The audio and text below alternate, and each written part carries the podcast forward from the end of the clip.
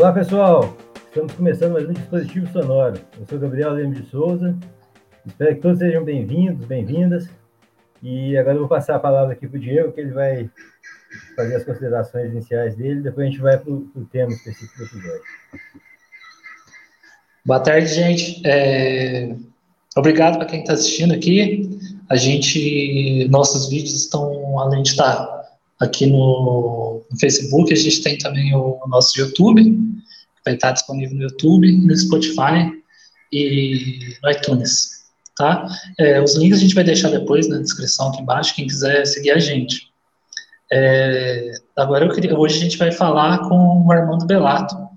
É, eu queria primeiramente agradecer você, cara, por você estar aqui, por estar é, participando da gente nessa, nesse nosso projeto. E eu queria que você se apresentasse. Diego, Gabriel, antes de mais nada, muito obrigado pelo convite. Eu fico lisonjeado pelo, por esse convite, por poder tratar de um tema que é de interesse, não só interesse meu, mas agora o interesse, digamos assim, da sociedade de forma geral, que acho que carece muito de, de conhecimento, né? Que seja um conhecimento prévio dessas questões relativas à barragem, questões ligadas à geotecnia de forma geral. Então, acho que é um momento muito importante para que a gente consiga levar isso para a população, para o leigo, digamos assim, nesse assunto. É, quando eu falo leigo, isso inclui, inclusive, quem às vezes tem formação na área, mas que nunca atuou, né? Então, às vezes, desconhece muita coisa, e nesse meio, relativo especialmente às barragens, a geotecnia, de forma geral, o contexto da engenharia geotécnica, existe muito, digamos assim, muitos mitos, né? Muita coisa para ser desmistificada e trazida de uma forma assim mais realista para a população, para as pessoas entenderem. Então eu fico muito agradecido pela oportunidade de poder falar sobre um tema como esse, importante, né, fundamental e fruto, né, infelizmente, de, de, catástrofes, né? Isso, isso trouxe uma comoção muito grande na, na sociedade, mas um tema muito importante. Eu acho que cada vez se tornará mais importante agora, quiçá sob o aspecto de fiscalização, né? Não por desastres, assim a gente espera. Bom, é, me apresentando assim brevemente, meu nome é Armando Belato Pereira, eu sou engenheiro civil, eu sou especialista em engenharia de estruturas, mestre em geotecnia e doutor em geotecnia. Então, minha graduação, mestrado, doutorado, eu fiz na Universidade Federal de Ouro Preto. É, a especialização em engenharia de estruturas eu fiz aqui no UNES. Eu estou na docência desde que eu concluí a, a minha graduação. Então, eu estou, digamos assim, desde concomitantemente a minha atuação no, no mercado técnico profissional, né, como engenheiro civil, eu tenho atuado com ensino. Na realidade, hoje eu posso dizer que eu sou mais professor do que engenheiro, né? Eu sou atualmente eu sou professor de Cefet, professor efetivo. Eu sou professor da casa desde 2018. Eu entrei no concurso, né? Por concurso, sou professor de dedicação exclusiva. É, e dentro do que nos permite a legislação vigente, eventualmente eu presto consultorias. Então, na realidade, eu fico mais é, vinculado às linhas de ensino, pesquisa, extensão, do que propriamente é, dentro do, do, contexto da engenharia técnica, né, de atuação profissional, de projeto. Então, eventualmente, presto algumas consultorias, essencialmente ligadas às áreas, ou à área especialmente, que nós vamos tratar hoje, de uma forma generalista, que seria a engenharia geotécnica e algumas questões ligadas também às barragens.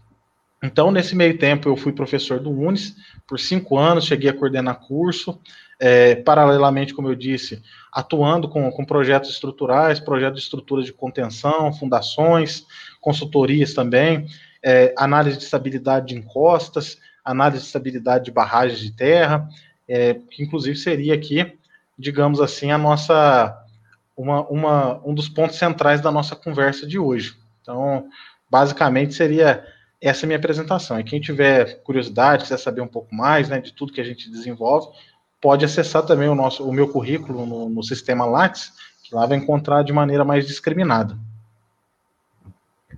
É, Amanda, é, para a gente, começar a conversa, assim, é, tem muita gente que é leiga no assunto, né, assim, da, parte de engenharia e tal. Eu queria que você, você pudesse traçar em linhas gerais como que o engenheiro ele está trabalhando com essa área de geotecnia, de barragens, e, e, e assuntos convergentes, assim, né? Bom, quando a gente fala de, de geotecnia, nós estamos falando de, digamos assim, as pessoas confundem muito com geologia. A geologia é uma área que está dentro da grande área de geotecnia, tá? Especialmente a geologia aplicada em engenharia, que a gente fala. A geotecnia, elas são técnicas, é, tentativas nossas de, de, prever, de montar modelos matemáticos para explicar o comportamento né, do que está sendo chamado de gel, né? Que seria traduzindo ao pé da letra, terra, mas não somente terra, né? A gente pode falar isso aí, tra transformar terra para solo, rocha, é, rejeito, minério de ferro, enfim. Então a gente tenta montar modelos matemáticos, explicações para fenômenos, né, relativos à, à geotecnia de forma geral. Isso aí pode se aplicar a barragem, a taludes, encostas, né, entre aspas, barranco, né, como o pessoal aqui do interior, gente do interior costuma falar, é, grandes aterros, aterros sobre solos moles, é, as barragens de terra, as barragens de rejeito, enfim, tudo isso aplicado. Então, o engenheiro, ele pode atuar desde a parte de projeto, então a, a parte inicial, a concepção dessa obra de terra, por exemplo, a barragem, até a parte executiva e a parte de monitoramento, de inspeção. Então, ele atua nesses processos todos. Então, se ele quiser ter uma carreira, por exemplo, somente ligada à barragem dentro da geotecnia, ele pode. E é o que usualmente acaba acontecendo dentro da geotecnia. A pessoa, por ser uma área muito ampla, que envolve é, obras muito complexas, sempre quando a gente fala de obra de terra, nós estamos falando de obras complicadas, pelo fato de que solo, material produzido naturalmente, é um material que a gente não tem controle algum, né? O ser humano ele não tem controle sobre a produção de solo. É, diferentemente de concreto. Quando a gente fala de concreto, que é uma produção humana, a gente tem muito controle sobre isso, controle sobre o processo de fabricação, controle depois pós-produção, né, pós-execução, e isso ganha muita, isso dá muita certeza, confiança nos processos. Quando a gente fala de trabalhar com solo, trabalhar com esse produto natural, isso já fica um pouco mais complexo. Então, a atuação do, do engenheiro geotécnico ela é muito ampla e acaba-se que Normalmente a gente vê a pessoa se especializar num determinado nicho dentro do contexto da geotecnia, dentro da engenharia geotécnica de forma geral. Entendi. É, Armando, é, eu queria saber, só, só resumindo, né, o que você falou. Então, o, os solos a gente não tem tanta a gente não tem tanta, tanto controle sobre eles porque a gente não sabe qual é a resistência, não sabe qual é é, nível de escoamento, essas coisas assim, enquanto o concreto a gente tem, né? Que é uma coisa é, que, gente, igual você falou, já tem o controle certinho. A gente, é, você já começou falando, dando o exemplo das barragens, e para a gente ter uma ideia, é, eu, queria saber, eu queria saber quais são os tipos de barragem que existe e como que elas são vamos dizer assim, quais são os critérios para escolher, ó, essa é uma barragem a montante, essa é uma barragem de, outros, de outro tipo. Como que, como que é definido essa, esses parâmetros? Ó, Diego, Gabriel, na verdade, você fez uma pergunta fundamental e complexa de te responder. Porque quando a gente fala de barragem, a gente tem diversas tipologias de barragem. Por exemplo, barragem para represamento de água. Então, às vezes, a gente pensa, sempre quando se de barragem, a gente pensa em grandes barragens, né? Uma hidrelétrica, por exemplo, ou uma barragem de rejeito, mas um açude, uma, uma obra de terra dessa, de represamento, que seja pequena, igual a gente tem convencionalmente na região nossa aí, é, isso é uma barragem. O funcionamento disso é análogo de uma barragem. Então, a gente tem barragens de pequeno porte, barragens de terra simples, barragens de terras mais complexas, então nós estamos falando de barragens de terra aí, tradicionalmente aqui na região nossa, até 5 metros, ou um pouco mais que isso, até barragens de dezenas de metros de altura feita de solo. Solo, justamente porque no Brasil nós somos um país de clima é, essencialmente tropical, isso favorece muito a formação de solo, e solo ele é um material de construção. Apesar da complexidade de trabalhar com ele, ele é um material de construção. Então, a priori, construções de barragens, de obras de terra, né, usando o solo, propriamente dito, são construções mais baratas, porque é um material que a gente tem em abundância. Só que, por exemplo, não faz sentido a gente falar de uma, uma barragem hidrelétrica é, feita de, de, de, solo, feita de terra é, de forma geral. Então a gente tem barragens de pequeno porte que são feitas de terra, barragens de rejeito até de grande, de grande porte que são feitas de terra, de solo, justamente porque nós estamos falando de, de terra mesmo, né? é, é uma barragem que tem, digamos assim, um prazo de validade, e nós temos as usinas hidrelétricas, que são obras aí para a posteridade, que é uma obra que, é, digamos assim, é feita com uma estrutura mais especial, que você tem um custo, um valor agregado nisso aí bastante alto. Então você tem uma série de tipologias de barragem. Tradicionalmente no Brasil, a gente, as barragens que a gente vê na televisão aí, essas barragens de mineração, elas são essencialmente barragens de terra. Então aqui nós estamos falando de, é, da estrutura da barragem, né, de forma geral e do porte dela. Aí você tocou num aspecto importante, que é essa questão do alteamento a montante e alteamento a jusante. Isso, no final das contas, faz sentido de se falar quando nós estamos tratando de barragens de mineração. Então, o que, que é o problema e por que a necessidade de se fazer o alteamento? A barragem ela tem uma, uma geometria inicial. Então vamos supor que a barragem inicialmente ela tinha 30 metros de altura. Porém, esse 30, com essa altura de 30 metros, você consegue é, lançar de rejeito ali um determinado volume. Passa 10 anos, 20 anos, aquele volume já começa a não ser é, suficiente, aquela barragem não, não é mais suficiente para para reservar esse material, que seria o rejeito da mineração. E você precisa ampliar a barragem ou fazer outra. Fazer outra barragem é uma coisa extremamente complexa, né? Porque é uma obra muito cara, você tem uma, devasta uma devastação do meio ambiente muito grande, e aí uma das saídas que se tem é ampliar essa barragem. Então o alteamento ele não é nada mais nada menos do que uma ampliação da barragem. Eu quero aumentar o volume dessa barragem, então vou usar a própria barragem, vou começar a aumentar a altura dela. E obviamente isso aumenta o espelho dela também, a projeção dela, né? E o alteamento a montante, montante é para o lado de dentro, onde você está lançando o rejeito. A barra, o alteamento a montante, ele parte do seguinte princípio. Eu vou usar o próprio rejeito que está ali dentro para servir de corpo da barragem. Ou seja, eu vou fazer. A gente sempre vê a barragem aquele trapézio, né? Aquela seção transversal que parece um trapézio.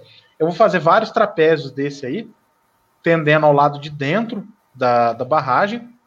É, e esses trapézios eles vão se apoiar é, em uma parte, uma boa parte dele, no material que foi rejeitado, naquele material de rejeito de mineração. O alteamento ajusante, por sua vez, ele vai para o lado de fora. Então você tem a, a, geometria inicial da barragem, agora nós vamos no sentido contrário jusante, no sentido de saída. Nesse, nesse tipo de alteamento, eu não uso mais o rejeito. Eu estou usando solo natural ali, que vai ser transportado para confeccionar a barragem. Então, um dos critérios clássicos de escolha, gente, é financeiro, né? Quando a gente fala de mineração, especialmente, nós estamos falando de dinheiro, é questão econômica. O alteamento jusante ele fica muito mais barato, porque solo que você tem que remover de um lugar para transportar, o volume ele é muito reduzido, porque você está usando o próprio rejeito que já está lançado ali há décadas, há muitos anos, é, como corpo da barragem. O alteamento jusante ele fica mais caro, porque você tem que escavar esse material e transportar. E tem que ser um material mais nobre, né? A, a qualidade dele, atingir parâmetros mínimos de resistência, etc. Então, essa que é a ideia geral. Então, quando se fala de alteamento da montante jusante, isso faz sentido para as barragens de rejeito, que é um tema que está em voga, né? Muito em voga, e hoje, atualmente, as barragens, o alteamento a montante, ele está proibido. Agora, com esse último evento catastrófico que nós tivemos, que foi a barragem de córrego do feijão em Brumadinho, é, sepultou-se qualquer possibilidade de continuar a trabalhar com barragens com alteamento a montante e todas as barragens que foram feitas com alteamento a montante, elas estão num processo de descomissionamento. Elas estão em processo, digamos assim, de desativação. Não sei se eu consegui responder bem sua pergunta. Sim. É, Herman, e uma, uma, uma coisa para a gente poder desenvolver essa questão até de Brumadinho e tal, é o, o que leva, assim, é, eu sei que existem diversos fatores, mas em linhas gerais, o que, o que, que podem, o que pode ocasionar, em pensando em projeto, né?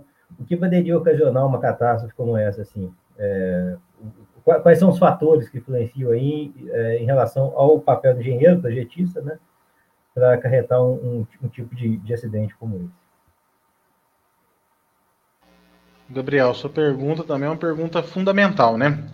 Olha, o, os casos que nós tivemos mais recentemente, é, os adventos catastróficos aí, Córrego do Feijão, em Brumadinho, e a barragem ali de Mariana, é, e de forma geral nas barragens de rejeito, o que acontece é o fenômeno que a gente chama de liquefação. O fenômeno de liquefação é, é um fenômeno de, de forma assim, bastante singela, simples para vocês entenderem, é um processo em que eu transformo o solo, a massa sólida ali, em como se fosse uma lama, um fluido. Ou seja, o que, que é estrutura quando eu falo de uma barragem de terra? Vamos fazer uma analogia clara, uma casa concreto armado. O que, que é a estrutura da casa? É a laje, a laje transmite o carregamento para as vigas, as vigas para os pilares, os pilares para a fundação. Quando a barragem, a estrutura da barragem de terra, o que, que é a estrutura dela? São as partículas minerais. Ou seja, é um grãozinho mineral de solo, os sólidos que são que vão se apoiando um no outro e transmitindo esforço. Então, quando acontece a liquefação, rompe-se a estrutura do solo, ou seja, é, é um caminho pré-definido ali dentro, a água começa a passar, e chega um ponto que ela tem uma, uma força, que a gente chama de força de percolação, ela é tão elevada que ela é suficiente para começar a transportar material. Então, o, o processo inicial é a percolação, a saída de água transparente, né, água cristalina, digamos assim, a água bem limpa, e à medida que isso vai, essa pressão, essa força de percolação, ela vai aumentando, a água começa a carregar finos, ou seja, ela começa a carregar a estrutura do solo, carregar partículas minerais. E aí inicia esse processo que a gente chama de, de liquefação, que o fluido, o, a, o corpo da barragem, de forma geral, ele começa a se comportar como se fosse uma lama e perde completamente a sua estrutura. O exemplo claro é, de um fenômeno como esse é, é aquela imagem é muito triste, né? É impressionante, chega a ser impressionante, aquilo estarrecedor. Quando eu vi aquilo, eu fiquei abismado, que é logo da ruptura da barragem de do Sejão. Você, vê, você olha assim, externamente, né? À frente da barragem, tem uma câmera que filma isso com uma resolução muito boa. Você olha a estrutura, parece que ela está intacta. Mas internamente ela já estava se comportando como se fosse uma lama. Até que há a ruptura final, né? Então há uma superfície é, pré-definida ali dentro, potencial de ruptura que a gente chama, e toda essa estrutura, tudo que está acima dessa região aí que a gente chama de zona ativa, ela vai embora, né? Ela desliza, escorrega e há esse sinistro. Então, o processo tradicional da ruptura dessas barragens que a gente tem hoje, as barragens de mineração, e a, de, a gente pode dizer que a maioria maciça dos casos é ruptura por liquefação, certo? E aí existem os gatilhos, né? Por exemplo, agora, essa foi semana passada, inclusive, por coincidência, é, a investigação disse que o, o gatilho para a ocorrência da a, o colapso mesmo da, da barragem de Córrego Feijão foi uma abertura de um furo que eles fizeram. Então já havia um processo de, de piping ali e parece que com a com essa abertura passou, se atravessou um material muito frágil, que aí ele perdeu mais resistência ainda e colapsou a estrutura. Deu para compreender? Deu, deu para compreender sim. É, você falou que existem, né, vamos dizer assim, as, os sinais de como a, a estrutura vai, é, vai come, começa a colapsar. Né? Você falou que primeiro é a água e depois da água ela começa a trazer a, a terra, né, vamos dizer assim. É, eu, eu tenho certo de que as pessoas que trabalham para trabalhar numa uma obra daquele tamanho deveriam ter pelo menos assim uma, uma, uma quantidade, uma capacidade técnica bem elevada. Esses sinais é, tão, vamos dizer, visíveis, assim, igual eu como leigo, agora que você me falou, se eu visse, eu poderia é, até identificar como que, apesar de, de a barragem dar tantos, tantos sinais, aconteceu o que aconteceu. Diego, é uma coisa complexa porque é, ela dá sinais, mas às vezes os sinais não são tão nítidos, porque basta a gente imaginar, né? Imagina uma barragem de 100 metros de altura, é, teorema de Steven clássico, né? Pressão é o peso específico do fluido vezes profundidade. A maior pressão do fluido, ela vai estar lá embaixo, né? Lá no fundo da barragem. Ou seja, um lugar muito inacessível, digamos assim, de dificuldade de acesso. Então, em tese, esse processo todo de liquefação, de, de, de, erosão interna da barragem, ele começa lá embaixo, num lugar inacessível. E aí, até isso começar a se manifestar na barragem, no corpo da barragem, visualmente, na parte externa, com trinca, o processo já está muito evoluído. Lá no caso da barragem de Córrego Feijão, é importante destacar que era uma barragem que estava inativa. Ou seja, era uma barragem que já estava.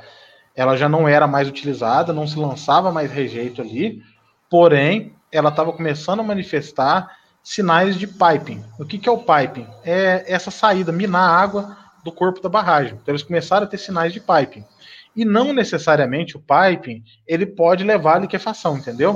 Às vezes, com o processo de drenagem, com alívio, um alívio de pressão da água, é possível contornar, entendeu? E aí o, o problema, o problema todo é esse, né? Porque é, os sinais ali do, da liquefação, a priori, visualmente falando, tá? Aí depois a gente pode entrar no mérito do, do que estava no laudo, etc. Visualmente, não estava tão claro que ali ocorreria o piping, a liquefação, desculpe. O piping você tinha ali é, água minando, mas poderia ser só o piping ou poderia ser uma coisa localizada. Tanto que no corpo da barragem ali, tinha. Eles estavam fazendo furos de sondagem, né? Tinha uma quantidade de pessoas ali, que era, da, era de uma empresa, que estava prestando serviço, fazendo ensaios no corpo da barragem. Eu imagino justamente para avaliar, apurar de forma mais concreta se aconteceria um piping ou não, tá?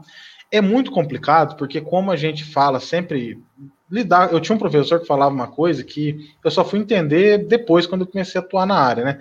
Ele falava assim, ó, quem trabalha com obra de terra nunca dorme tranquilo. E é mais ou menos isso, porque como você lida com material, que você não tem controle sobre ele, que os parâmetros eles variam muito, eu imagino que o pessoal fique muito naquela assim, né? Pensando como empresa, pensando do ponto de vista econômico da empresa. É, imagino que você dá um alerta que essa barragem vai romper. Está começando a percolar água ali, tem uma surgência, mas só água, a priori. Imagina você dá um alerta e fala assim: para tudo. Essa barragem está num princípio de liquefação.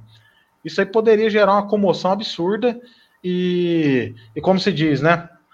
não acontecer nada. E, e, a, e, a, e, no final das contas, o pessoal olha muita probabilidade, né? A probabilidade de ocorrência disso é pequena no final das contas. Se você olhar o todo, a quantidade de barragem é pequena. Eles não, é, talvez nunca imaginaram que iria acontecer algo dessa forma, é, até pelo seguinte: você tinha ali uma instrumentação muito grande. Tinham muitos instrumentos no corpo da barragem. Então, um dos caminhos que a gente tem para poder prever isso, avaliar isso, é a questão da instrumentação tá? É, eles tinham vários instrumentos, esses instrumentos são feitas as leituras deles. Esses instrumentos são o quê? Piezômetro, eu, é, esses piezômetros eles marcam a pressão da água ali dentro no corpo da barragem, e você tem os indicadores de nível d'água.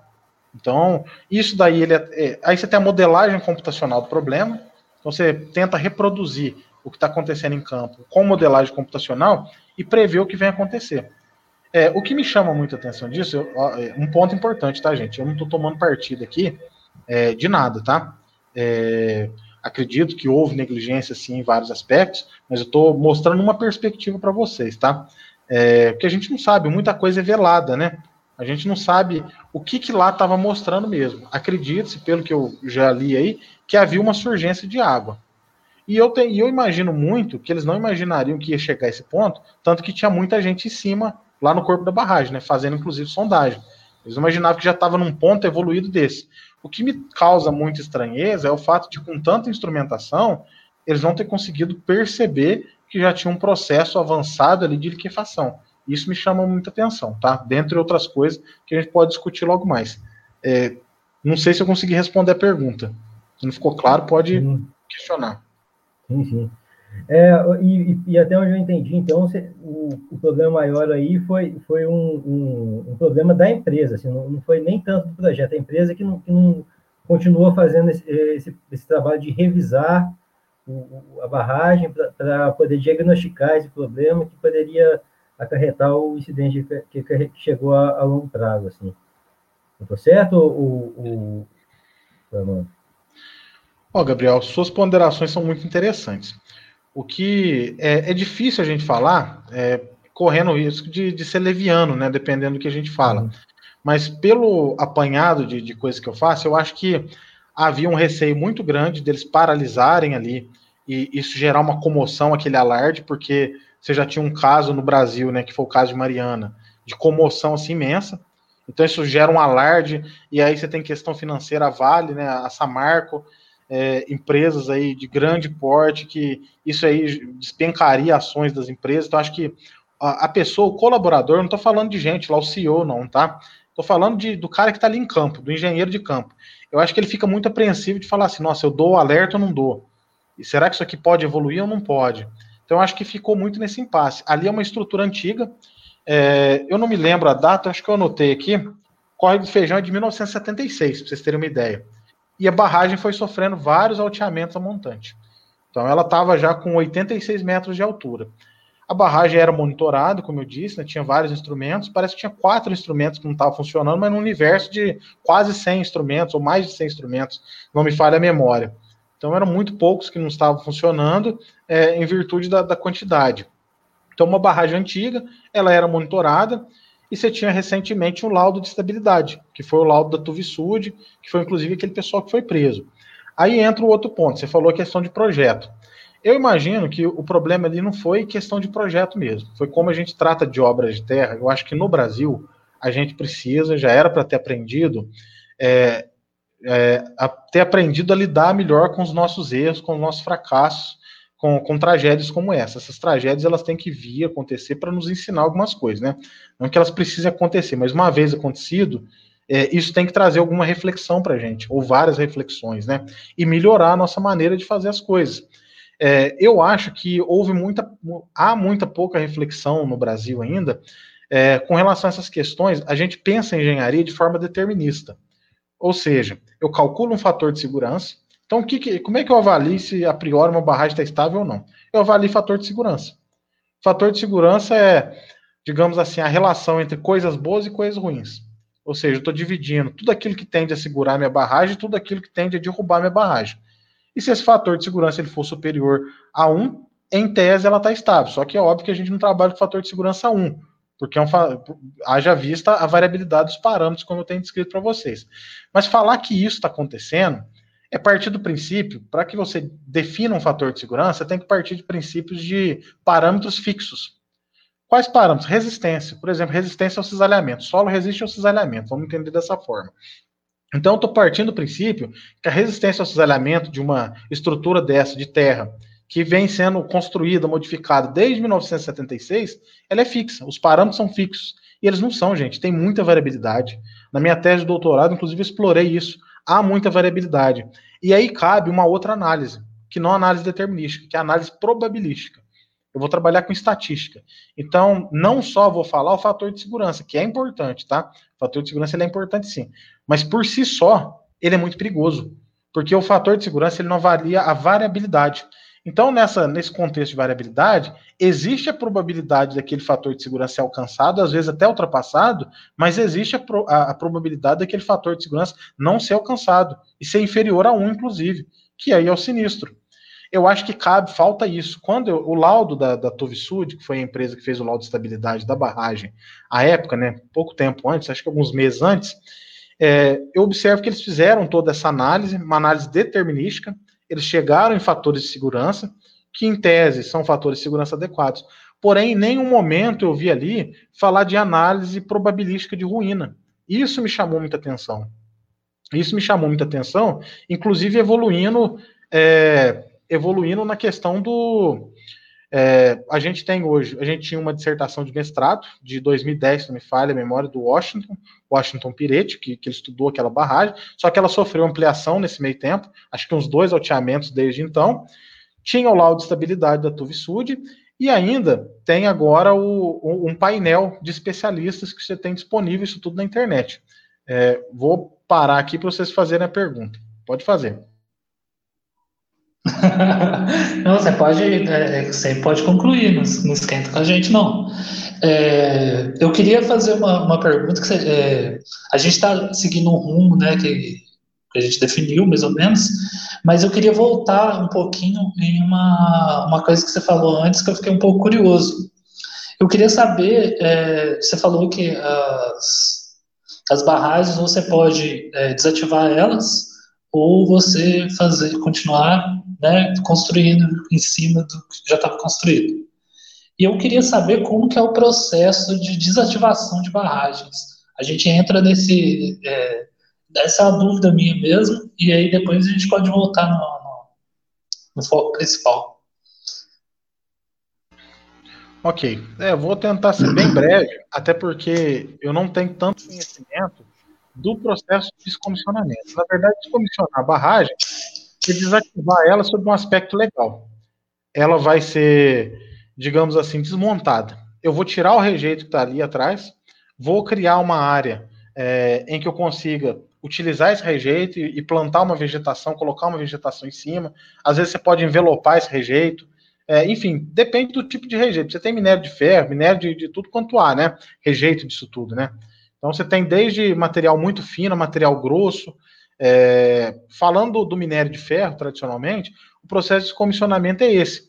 É você drenar aquele material, tirar aquele resto, que, que é basicamente solo que você tem ali, né? Com presença de ferro, com, com algum teor de ferro, lançar isso numa área e tentar fazer de novo a vegetação nativa, né? Que é o que a legislação pede. Ou seja, é um processo caro, né? Isso, inclusive, daqui a pouco vocês podem lembrar que eu vou até falar algumas coisas sobre barragens aqui de Minas Gerais, que eu, que eu andei pesquisando. Mas o processo é esse: é desativar essa barragem, drenar aquele material, lançar esse material numa área, na área degradada ali, é, e tentar restabelecer. Tentar não, você deve restabelecer a vegetação, a vegetação nativa. Beleza. É, mano, agora, até uma questão do que a gente, gente leu no seu texto tal, é, até que ponto é, as, as, pesquisas, né, que estão em curso em, nas universidades, no, nos institutos federais tal, elas podem alertar, nos alertar, né, sobre procedimentos, sobre métodos de estar lidando com as barragens para evitar esse tipo de problemas no futuro, né? Então, para a gente não ter que, que vivenciar essa tragédia novamente. Gabriel, excelente pergunta. É, no caso da barragem ali de Coque de Feijão, a gente tinha, por exemplo, uma dissertação de 2010, se não me falha a memória, que eu até citei aí, aqui, né, que é a, a dissertação do Washington, uma dissertação muito boa, é, que ele faz uma série de apontamentos, ele inclusive avalia a barragem enquanto liquefação. E usa-se uma metodologia, que é uma metodologia que tem mais ou menos 20 anos, 20 e poucos anos que ela, que ela vem sendo usada, aplicada muito na, na mineração, que é a metodologia de Olson. A metodologia de Olson é uma metodologia que trabalha com parâmetros de resistência do solo, mais, é, mais especificamente, para não ser muito avançar muito na questão técnica, a resistência não drenada ao cisalhamento. Então, essa metodologia de Olson, ela avalia, é, estabelece uma relação entre a solicitação, o confinamento da, daquela massa de solo e a resistência não drenada ao cisalhamento dele.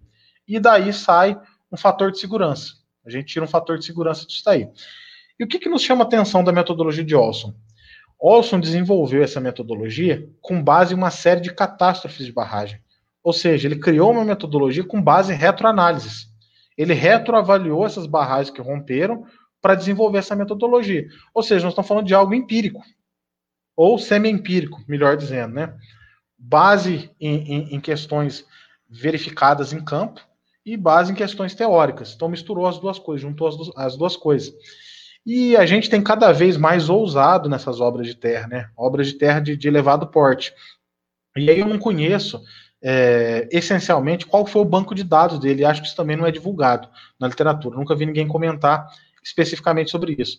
Mas a gente, eu não sei particularmente se o banco de dados dele, por exemplo, contempla barragens tão grandes, barragens com esse tipo de material, é, barragens com essa idade, né? Tanto tempo e tantas alterações de projeto, né, ampliações, digamos assim, tantos alteamentos ao longo de tantas décadas.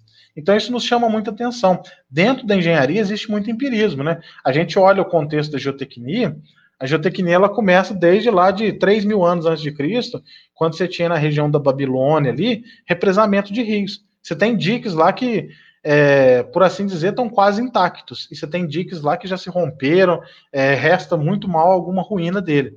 Então, muita coisa é empirismo. Em algumas, alguns determinados contextos funciona, em outros não funciona.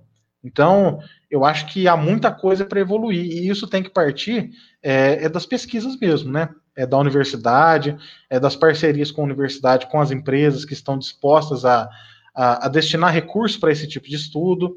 Então, me chama muita atenção que lá em Ouro Preto eu tive a oportunidade, o privilégio de estudar lá, fazer a graduação, mestrado, doutorado, e, e ver resolução de muitos problemas práticos de empresas de mineradoras, por exemplo, é, que foram frutos de dissertações de mestrado, de tese de doutorado. Então, muitas soluções é, práticas de problemas práticos, elas saíram lá da academia.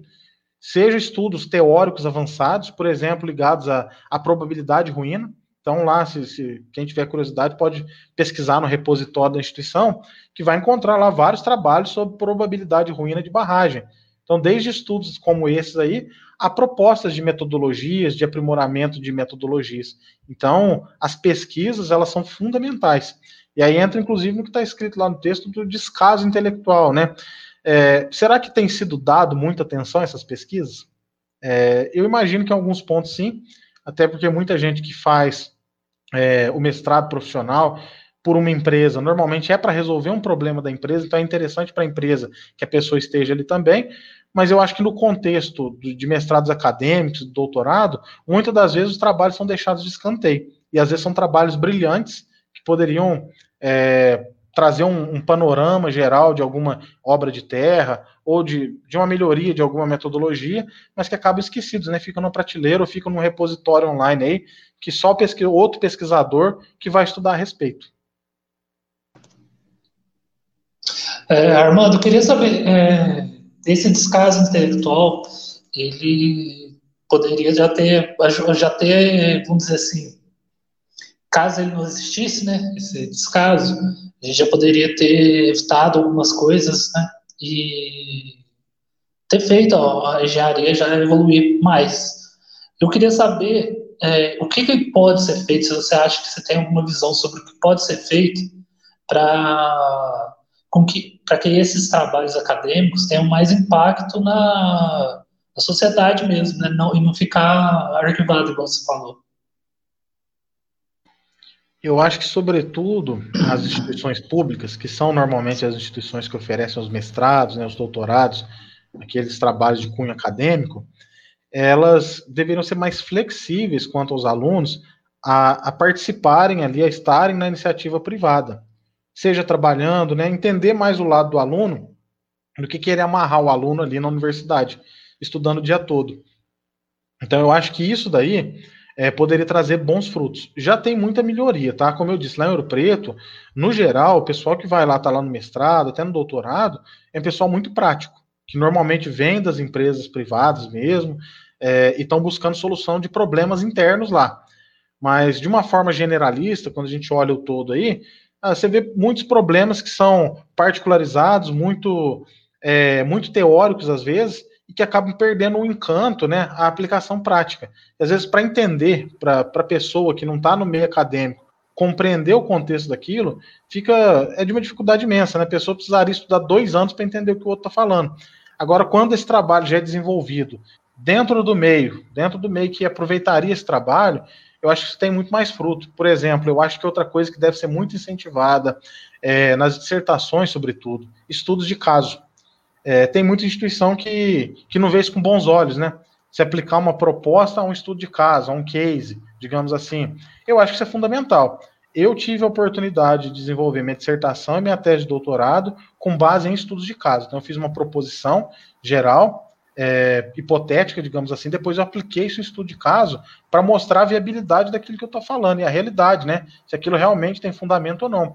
Então, eu acho que precisa-se muito disso vincular mais os programas que são de mestrado e doutorado é, às questões práticas, tentar trazer isso, essa proximidade é, da academia com o meio prático, é, incentivar mais os professores também, né, dar mais oportunidades e liberdade para os professores poderem participar disso também, trazerem também a, o, a iniciativa privada para dentro da instituição nesse sentido, né, a fim de apoiar esses trabalhos, de ceder estudos de caso, eu acho que o caminho é por aí. Se a gente, se não houver essa interação no desenvolvimento do trabalho, na proposta, digamos assim, se quem está fora da instituição, quem está fora do programa de mestrado e doutorado, não comprar a ideia, não entender a importância daquilo, depois do trabalho pronto é que ela não vai ver de jeito nenhum. Então isso tem que dar, se dar nesse processo inicial. Eu entendo dessa forma. E acho que isso traria grandes ganhos. E, e, e você, no, nesse campo de, de, da, da tua atuação na, na, engenharia, como que geralmente os profissionais dialogam? Eles têm esse diálogo entre a academia, né, que estão sendo feitas pesquisas, estão desenvolvendo a parte teórica, né, até, até em trabalhos práticos a gente pode considerar também que tem essa pegada teórica, com o campo profissional, esse diálogo com as empresas, é, com, ou de consultorias para por caso de uma barragem como, como a de, de Brumadinho. É, como que acontece esse diálogo entre o pesquisador da engenharia e a empresa que, que, que tem um empreendimento, que quer fazer um empreendimento? Existe? Se não, se não existe também, como que você acha que poderia haver? Né? Olha, Gabriel, pela realidade, pela realidade que eu vejo, é, isso funciona mais ou menos assim. Tudo é rede de contato, né? é você ter um conhecido, é uma pessoa que está dentro de um programa de pós-graduação, uma pessoa que eu falo, um professor, né? Que está dentro de um programa de pós-graduação e que formou com. Teve um colega lá que agora está numa empresa dessa, está na Vale, está na Samarco, está na Anglo Gold, está em alguma mineradora dessas, e tentar estabelecer essa parceria. Eu acho que isso é o ponto de partida. Lá em Ouro Preto eu vi isso muito, isso acontecer muito, né? Então, tinha lá um convênio grande com a CEMIG, então boa parte, inclusive, do laboratório de geotecnia foi cedido pela CEMIG. Então, nós estamos falando de um laboratório de milhões de reais que a CEMIG ela doou parte dos equipamentos lá para a instituição, justamente para desenvolver pesquisa com parceria, né? Então a gente fala, eu falo assim de manejo de iniciativa privada, mas não precisa ser só iniciativa privada, pode ser setor público com setor público, né? Só que a gente precisa conseguir vender essa ideia é, de que o que está sendo desenvolvido lá tem aplicação prática. E quem está no, no meio prático, técnico, precisa entender isso, né? Precisa comprar essa ideia. Então, acho que um dos caminhos é esse, com rede de contatos, com os professores que estão ali é, nos programas de pós-graduação, eles tentarem fechar essas parcerias. Com os alunos que, porventura, vêm de empresas, tentar trazer a empresa ali para dentro também, olhar os trabalhos, né? É, eu acho que é o, o caminho ele vai se dar por aí. É, Armando, é que aqui muitas das mineradoras elas têm operações aqui né, na, na, na, nossa, no nosso estado. A gente, tanto, o Armando, tanto eu e o Gabriel, somos de Minas Gerais. É, e aqui parece que, vamos dizer, foi onde aconteceu né, os acidentes e tal. É, a gente teve essa, como eu posso dizer, esse destaque para essas grandes barragens aí, dessas grandes empresas, mas eu queria saber um pouco também sobre aqui na nossa região, como que é, como está o como, como que é, se aqui o nível de segurança é melhor, como que, qual que é a diferença entre aqui, a nossa região do sul de Minas e as grandes mineradoras aí que, que trabalham aqui no nosso estado? Bom, eu vou primeiro falar de uma forma geral para vocês, com relação a barragens que são cadastradas, que são barragens que a Agência Nacional de Mineração, ou seja, barragens que são destinadas exclusivamente à mineração, que são registradas, né?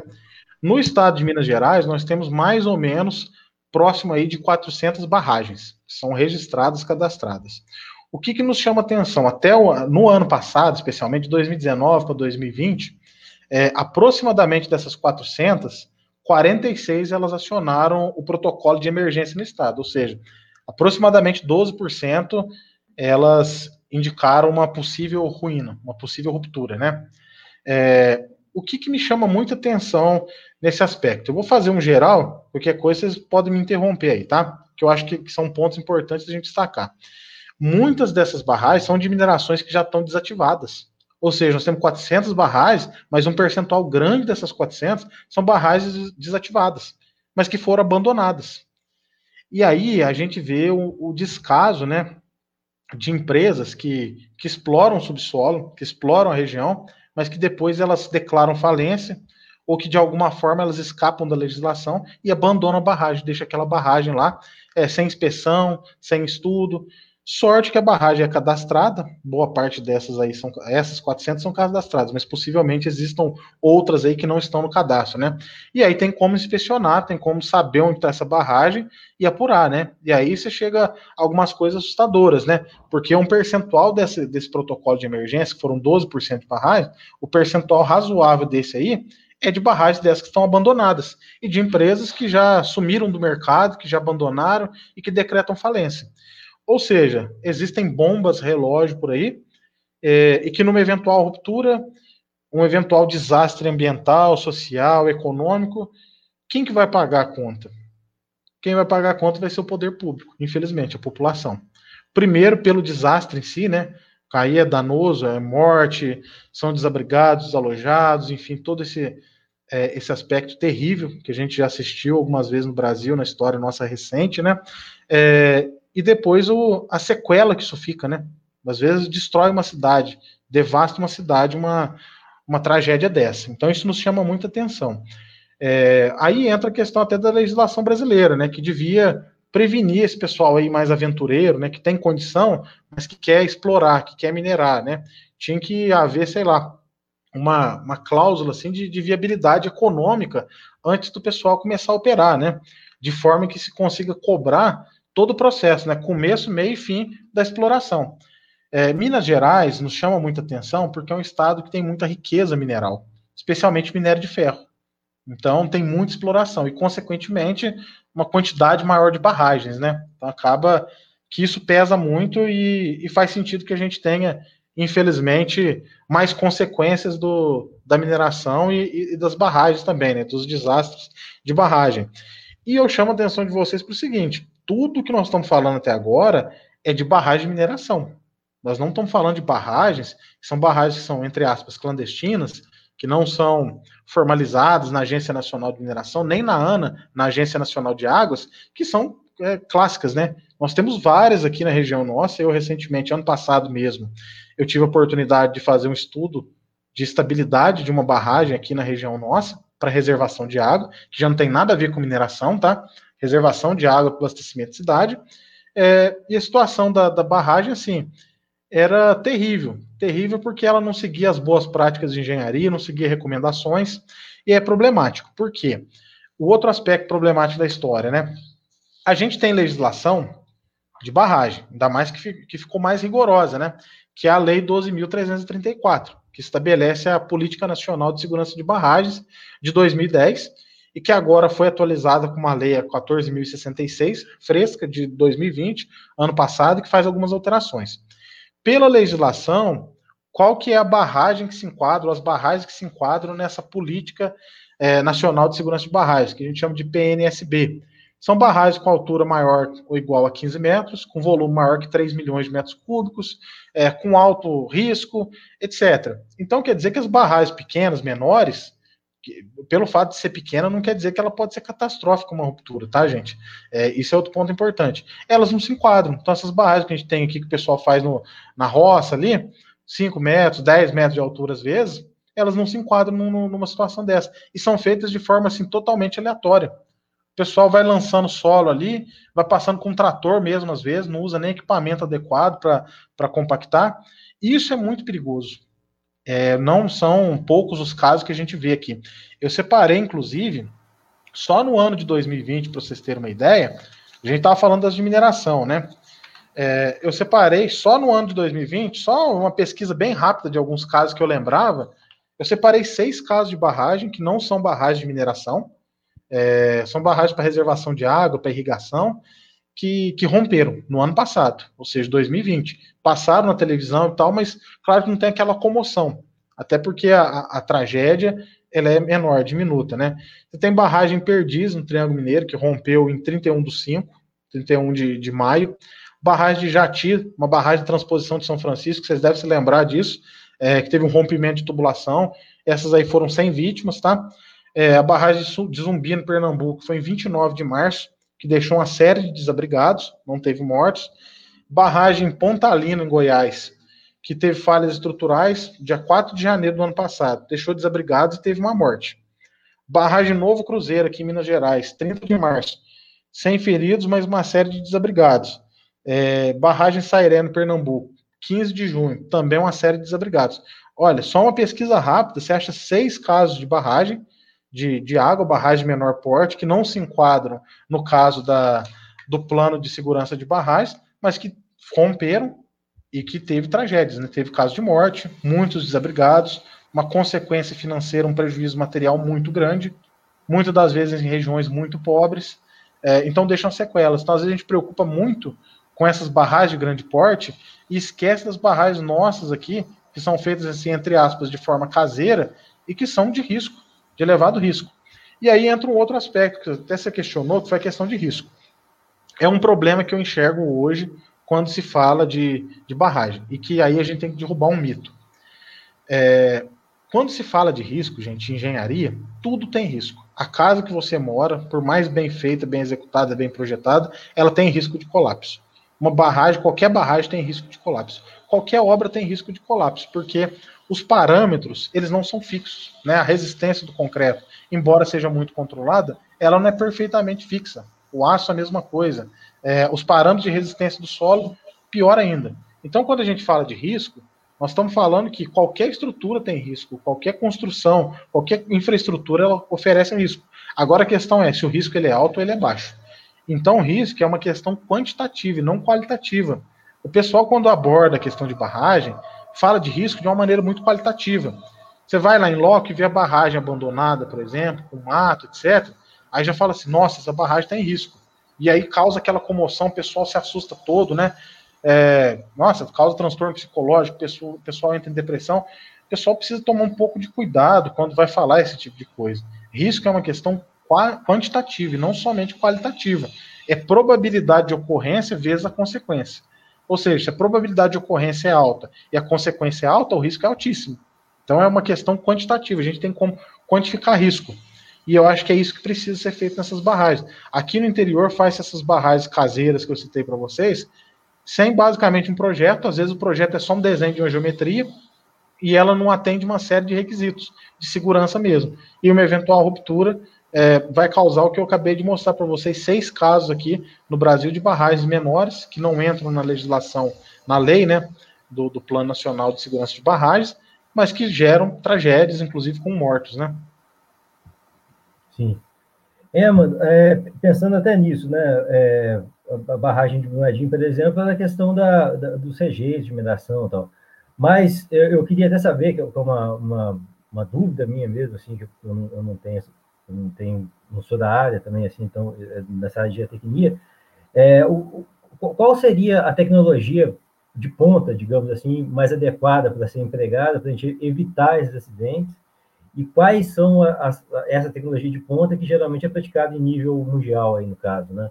É, a gente pensar assim, qual a tendência também futura para a gente evitar esse tipo de acidente, quais seriam as premissas de projeto no futuro, como, como que o engenheiro que, que estaria também num, num, ponto da tecnologia assim é, mais avançado, ele projetaria uma barragem de grande ou de, de pequeno porte ou de médio?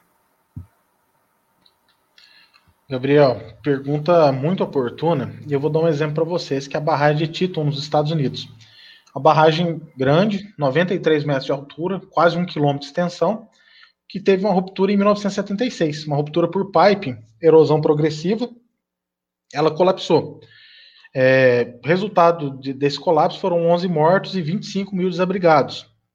E o que, que nos chama atenção, por que essa obra é tão famosa? É, primeiro que eles detectaram o processo erosivo, inclusive a, a CNN na época, ela foi filmar, então ela ficou numa, numa das encostas lá filmando a ruptura da barragem, e vejo que mesmo assim com antecedência ainda houveram mortos e 25 mil desabrigados. É, ela foi filmando esse processo erosivo de, de ruína da barragem. Foi dentro de algumas horas, foi o colapso completo dessa barragem, desse porte. E o que, que chamou muita atenção do pessoal? Pelo, e aí vocês vão entender por que, que ele é tão importante. Porque uma barragem dessa, ainda mais nessa época aí, eram os, os maiores especialistas que se tinha na área que projetavam. Projetavam, executavam, acompanhavam, né? É, e aí fizeram, obviamente, retroanálise, estudos posteriormente, e pelos critérios de engenharia que se tinha, critérios determinísticos, ou seja, vai ser um número e pronto, acabou, a barragem atendia. Agora, quando eles começaram a incrementar os estudos com probabilidade, ou seja, nós vamos colocar uma, fazer uma análise probabilística de ruína. Eles viram que o ponto é, principal estava ali. Como a variabilidade dos parâmetros é grande, você tem uma probabilidade alta de não ser aquilo que a gente está esperando e ser resultado muito inferior àquilo, inclusive evidenciando um potencial sinistro, um potencial colapso.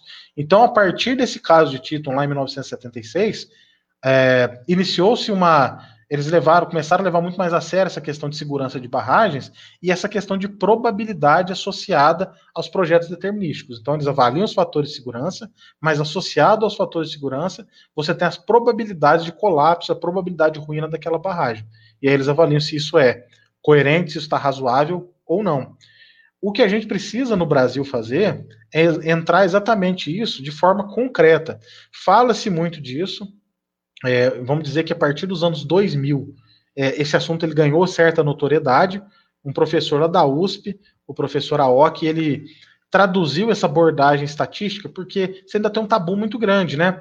é, que é convencer os engenheiros que fazem isso há 40, 50 anos, de que aquilo pode melhorar o projeto, né? pode dar uma resposta melhor. Você ainda tem muito tradicionalismo dentro da engenharia, é, a carteirada do, do cara fala assim: ó, eu tenho 50 anos fazendo isso, por que, que eu vou mudar agora se tem funcionado?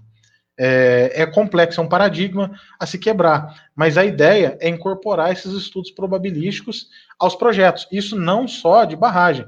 Isso eu desenvolvi, inclusive, na minha tese. Eu tinha um estudo de caso para fundações, na fundação de um edifício, é, com base em uma série de ensaios, eu consegui fazer um estudo probabilístico e dizer, ó, o fator de segurança é tanto, cumpre a norma, e a probabilidade de ruína está dentro de um nível aceitável. Então é uma obra segura. Então, não mais a gente avaliar as obras nós com base num parâmetro determinístico, um fator de segurança, mas vincular esse fator de segurança à probabilidade de falha, ou seja, a probabilidade de ruína daquele empreendimento. Para isso, é, o pessoal, o corpo técnico, precisa estudar mais, né? Precisa se especializar, precisa partir para mestrado, para doutorado, para começar a incorporar isso, porque é um assunto que pode ser tratado de forma mais simplificada, claro, mas para obras de grande porte, o nível de apuração disso daí passa a exigir mais do engenheiro, cada vez mais, né? Mais competências, tanto em termos matemáticos, né? Mais competência, tanto em termos de modelagem do problema, é, e também, obviamente, vai exigir mais investimento no, no processo de, de monitoramento, de inspeção e de projeto. Para a gente poder fazer análise probabilística, eu preciso ter dado. E para fazer para ter dado, eu preciso de ensaio. E para fazer ensaio, eu preciso de investimento. Então a gente precisa gastar, investir, na verdade, né? Mais tempo e mais dinheiro nas fases de projeto, nas fases de planejamento e nas fases de monitoramento. Assim, no Brasil, a gente preocupa muito com obra, né? Para a obra acontecer, isso é corriqueiro, inclusive obra residencial, né? Às vezes o projeto nem está pronto, a pessoa já está querendo construir, nem está aprovado na prefeitura, o cara já está lá, o pedreiro já está lá na obra querendo mexer nas coisas, e aí começa a ter um tanto de erro, porque o projeto já não está completo, ele não está com o projeto em mãos. É mais ou menos assim que acontece em escala maior, né, em obras grandes. A gente investe muito pouco tempo nessa fase de projeto e planejamento, que é executar, né? Que é fazer a obra acontecer. E a gente deveria inverter um pouco, trabalhar mais nessa fase de projeto, de análise de, e de monitoramento, para depois partir efetivamente para essa parte executiva. Certo. Armando, é, eu queria. É, você falou muito aí da, da, dos, dos, dois tipos de análise, né, essa determinística e, e, e análise estatística. Qual, qual que é a diferença na, na forma da execução das duas análises e qual que é a, o produto final de cada um delas? Ótima pergunta. É, bom, a análise determinística, ela parte do princípio que existe uma superfície de ruptura dentro do maciço, dentro da, da barragem, no corpo da barragem, uma superfície que a gente chama de potencial, e que nessa superfície potencial se, vão se mobilizar resistências e solicitações. Então a gente apura essas resistências, essas solicitações e divide resistência por solicitação e obtém o fator de segurança. Então a gente atribui parâmetros médios para o material e faz essa análise. Eu não estou considerando nessa análise a variabilidade intrínseca desses materiais. Então essa é a análise determinística. A gente põe na cabeça, é levado a pensar sempre que engenharia é algo determinístico, né? Que os números não mentem. E não é bem assim. Aí entra a questão probabilística. O que é análise probabilística? Uma vez que eu tenho uma variabilidade de dados, não mais agora, eu vou tratar o meu problema como sendo, digamos assim, a resistência X. Não, eu vou juntar o eu vou pegar esse conjunto de resistências que eu tenho, eu vou estudar isso aí por meio de distribuições é, de probabilidade, aquelas curvas de Gauss, talvez vocês se lembrem aí, é, lá da estatística clássica, né? Que a gente tem aquela curva de Gauss tradicional que faz assim, ó, um sino.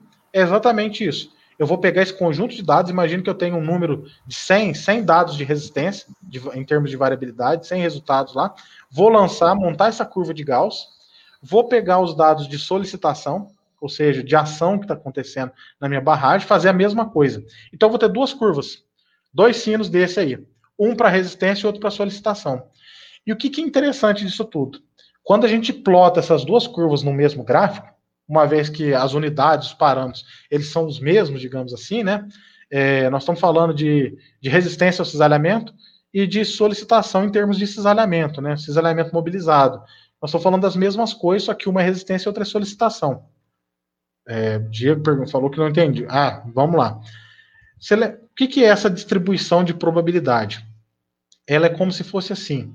É, imagine que eu vou lançar num gráfico. Quantas vezes eu tenho o mesmo resultado? Ah, desculpa. Então vou dar sequência naquilo que eu já estava falando, tá bom? É, bom, é, seguindo, então a gente tem as duas curvas. Imagine que eu vou lançar essas duas curvas, plotar essas duas curvas é, no mesmo gráfico, numa, numa mesma plataforma. E essa plataforma que eu estou falando é, por exemplo, o Minitab ou até mesmo Excel.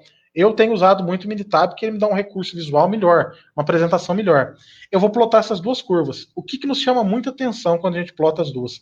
Existe uma região de superposição entre elas. O que, que quer dizer essa região de superposição entre elas? Que existe uma probabilidade da solicitação superar a resistência.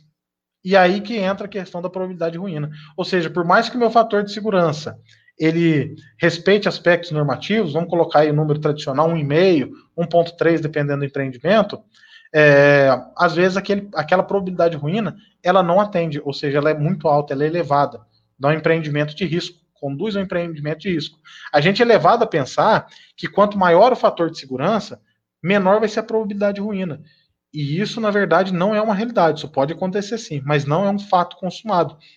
Nesse estudo que eu fiz na minha tese de doutorado mesmo, eu mostro isso. Tem um empreendimento, uma parte das fundações lá que deu um fator de segurança menor do que o outro, mas a probabilidade ruim foi menor. Por quê? A variabilidade do material é menor. Então, quanto menor a variabilidade do parâmetro, menores são as incertezas e, conse conse consequentemente, menor vai ser a probabilidade daquilo lá entrar em colapso, porque eu tenho mais firmeza é, com relação ao, ao parâmetro, né? A realidade dos parâmetros meus. E isso é um ponto importante. Deterministicamente pensando sobre a, a curva, as distribuições de Gauss, o que, que é o fator de segurança? A distribuição faz isso. O ponto mais alto do sino, dos dois sinos da, do, da, das curvas de Gauss de resistência e solicitação, se eu medir a distância entre elas, isso é o meu fator de segurança. Ou seja, quão distante a minha curva de distribuição de resistência está da curva de solicitação. Basicamente é isso. Ficou claro? Sim, sim. É, é agora, para a gente já ir para o encerramento, é, eu acho que essa conversa toda nossa aqui, uma, uma questão que fica muito demarcada é o papel, o papel científico também da, da engenharia, porque, porque o, essa questão da pesquisa, do conhecimento, da, da busca de entender melhor como, como executar a parte prática também, né? E eu acho que isso é importantíssimo, assim, então, quer dizer, não, não uma, uma, uma, tarefa executora, é uma tarefa também científica de, de execução. Então, então para a gente é, encerrar aqui, é, eu queria que você, você falasse um pouco da, da, das linhas de, de, pesquisa que existem aí para o engenheiro está fazendo, né, uma pessoa que queira entrar na engenharia, é, para além também da geotecnia que você citou, mas outra, outras linhas pesquisa que seria interessante a gente deixar marcado aí. Bacana, Gabriel. Eu, eu acredito, eu nem acho, eu tenho certeza absoluta que a gente só vai evoluir, conseguir evoluir profissionalmente, pensando aí no corpo técnico brasileiro. E destaco vocês, tá? O corpo técnico brasileiro ele é bom. Nós temos um corpo técnico muito forte, muito sólido. Inclusive, os próprios autores desse laudo, lá da Tuvisud, são pessoas renomadas. Eu faço parte de uma associação, a Associação Brasileira de Mecânica dos Solos. Eles são pessoas que, que recebiam vários prêmios ao longo dos anos pelas soluções que eles tinham na área de geotecnia. Então, é, infelizmente, houve essa questão toda. Como eu disse, tem sempre muito mais por trás disso tudo que a gente vê, mas nós temos profissionais excelentes. A gente tem que tomar cuidado, porque há aquele princípio de o complexo de vira-lata no, no, no, brasileiro, né? Achar que aqui a gente só produz, só forma mal as pessoas, só temos maus profissionais, e é uma mentira, tá? Isso é uma falácia. Nós temos profissionais de ponta, inclusive consultores a nível internacional, pessoas aí que, que são respeitadas no mundo inteiro na área, tá? Mas, de uma forma geral, a gente precisa evoluir muito no sentido de que na formação de engenheiro, pensa-se que a graduação ela é suficiente. Na verdade, na, nas formações gerais, né? Acredita-se que a graduação seja suficiente. E não é. Nós estamos numa realidade em que as coisas, a, a tecnologia, ela está evoluindo exponencialmente, né? Ela não está linearmente, mas não, é exponencial a evolução. Então, dessa forma, uma vez que nós temos mais recursos tecnológicos, a gente tem que explorar isso melhor. E para explorar isso melhor, a gente tem que estudar mais. Então não, não, não há outra saída que não estudar mais. E nesse estudar mais estão as pesquisas, né? Isso que eu estou falando para vocês hoje, é, em termos de análise probabilística, eu só conheço um pouquinho disso porque eu já estudei muito. A gente precisa estudar muito para conhecer um pouco. Essa é a realidade. E é onde é a parte sofrida do negócio, né? Porque você estuda, às vezes, um ano para talvez entender um problema simples. Mas aquilo é um conhecimento que se agregou e que não sai mais da sua cabeça. Então eu estudei, eu fiquei alguns anos estudando essa questão de probabilidade de ruína, até conseguir começar a aplicar isso a problemas reais. Então eu acho que precisa-se muito disso. Não só a pessoa que queira trabalhar com pesquisa, mas que queira trabalhar com projetos, fazer projetos mais seguros, mais otimizados, mais realistas, né? E aí entram as linhas de pesquisa também. Eu tento incentivar meus alunos desde sempre, e as linhas que eu tenho trabalhado ultimamente são ligadas à probabilidade de ruína. Então, eu tenho trabalhado com probabilidade de ruína de fundações, probabilidade de ruína de taludes, de encostas naturais, probabilidade de ruína aplicada a aterros, aterros sobre solos moles, é, especialmente. Então, vejam que essa questão probabilística ela, ela tem tudo para ser consolidada no, no, no, meio técnico. Isso realmente funciona. Isso realmente é, é uma realidade que a gente tem que trazer para a engenharia brasileira e que já é praticada no mundo inteiro. O Brasil reluta muito. Reluta a ponto de você ter uma atualização normativa, a gente se pauta em normas, né? Então você tem a norma de fundações brasileira, que, de forma geral, não fala nada sobre probabilidade de ruína. Ela trabalha ainda somente com fatores de segurança ela só pincela é, a questão de que se pode evoluir os estudos, né, de maneira a trabalhar com probabilidade de ruína, mas ela não faz exigências, né, dependendo do, do, do porte do empreendimento. Então a gente precisa evoluir nesse sentido. O pessoal que está aí na prática corrente, especialmente, entender a importância disso e abraçar a causa e estar disposto a voltar para a academia para aprender isso. Porque para entender essas coisas, dificilmente a pessoa vai ser autodidata Pode ser, claro, mas não é a realidade, não é, não é o que a gente vê de forma corrente, né? A pessoa abrir um livro, primeiro que você não vai achar isso em livro de forma tão prática assim, né? Quanto alguém te ensinando, mostrando o caminho das pedras, como você deve proceder. Então, abrir a cabeça desse pessoal para voltar para a academia. Mas o caminho mais fácil que a gente tem de, de, de, mudar a realidade é com os nossos alunos, por meio desses projetos de pesquisa. Então, você tem essas pesquisas relacionadas à probabilidade ruína de obras geotécnicas, de forma geral, você tem estudos de potencial de liquefação dos materiais, de rejeitos de mineração. A UFOP, por exemplo, ela estuda muito isso. É, o know-how lá da, da universidade é reconhecido mundialmente. Eles têm estudos muito avançados nesse sentido, justamente porque emprega-se muito empirismo ainda nisso, pela dificuldade que se tem de ter parâmetro, como eu citei para vocês o caso da metodologia de Olson, que é uma metodologia semi-empírica, né, baseada em colapsos de obras. Então tem sim uma, um, uma vasta possibilidade de emprego nisso daí. E, é, de uma forma geral, a gente consegue é, melhorar, mudar a cabeça das pessoas, principalmente pelos nossos alunos, né? Com as pessoas que a gente está formando. Quem já está no mercado aí de décadas é mais difícil, mas como a gente tem os alunos dispostos, né, interessados na pesquisa, eu acho que é o melhor caminho. Nós vamos conseguir formar alguns alunos. Eu já tenho conseguido, eu já formei um aluno aqui no Cefet ano passado, da primeira turma, que o TCC dele foi um trabalho premiado, nós tivemos bolsa, apoio da, da, da FAPEMIG, justamente trabalhando com probabilidade ruína, probabilidade ruína de aterro. Então, ver, haja vista aí a importância do tema e como que isso vai evoluir. Agora, a ideia é desenvolver, avançar no tema no mestrado. Sim. Oi, Diego, o teu, teu áudio está fechado. Desculpa, gente. É... E agora, gente, a gente já está com a live mais de uma hora, a gente vai a gente vai encerrar por aqui. Eu agradeço todo mundo que está que tá assistindo, a quem vai assistir nos nossos canais. A gente tem canal no YouTube, no, no, no Spotify e no, e no, no iTunes. É, eu queria agradecer também ao Armando. Muito obrigado, Armando, por você ceder um pouco do seu tempo, um pouco do seu conhecimento para para estar tá ajudando a gente aqui e ajudando quem está assistindo. É, eu queria que você falasse um pouco aí sobre é, passar suas redes sociais, seu contato, qualquer coisa. A gente vai deixar depois embaixo no, na descrição do vídeo também. Mas se você quiser falar um pouco sobre seus contatos, você pode mandar bala. Diego, Gabriel, eu que agradeço o convite. Como eu disse, eu fico lisonjeado, fico muito feliz de poder falar sobre isso é, de uma forma geral para a sociedade, para a comunidade, que eu acho que a gente precisa de conversas aí a, de maneira a, a tornar questões complexas de forma mais simplificada, mais acessível para a população, porque são temas importantes, fundamentais, é, e eu tentei fazer isso da melhor forma possível. Sei que é um pouco difícil, que a gente acaba esbarrando em algumas questões técnicas, alguns termos técnicos, né? Mas eu acho que, pelo menos para um contexto, para quem tem interesse, para quem quer saber um pouquinho mais, já, já conseguiu se iniciar nesse assunto, né? Aí você comentou das redes sociais, tem meu Facebook, quem quiser me adicionar, é só digitar lá Armando Belato Pereira, é, pode me adicionar, quiser trocar uma ideia lá, manda uma mensagem, aí eu passo meu WhatsApp se quiser também, se quiser evoluir nesse assunto, quiser mais instrução do que, que pode estudar.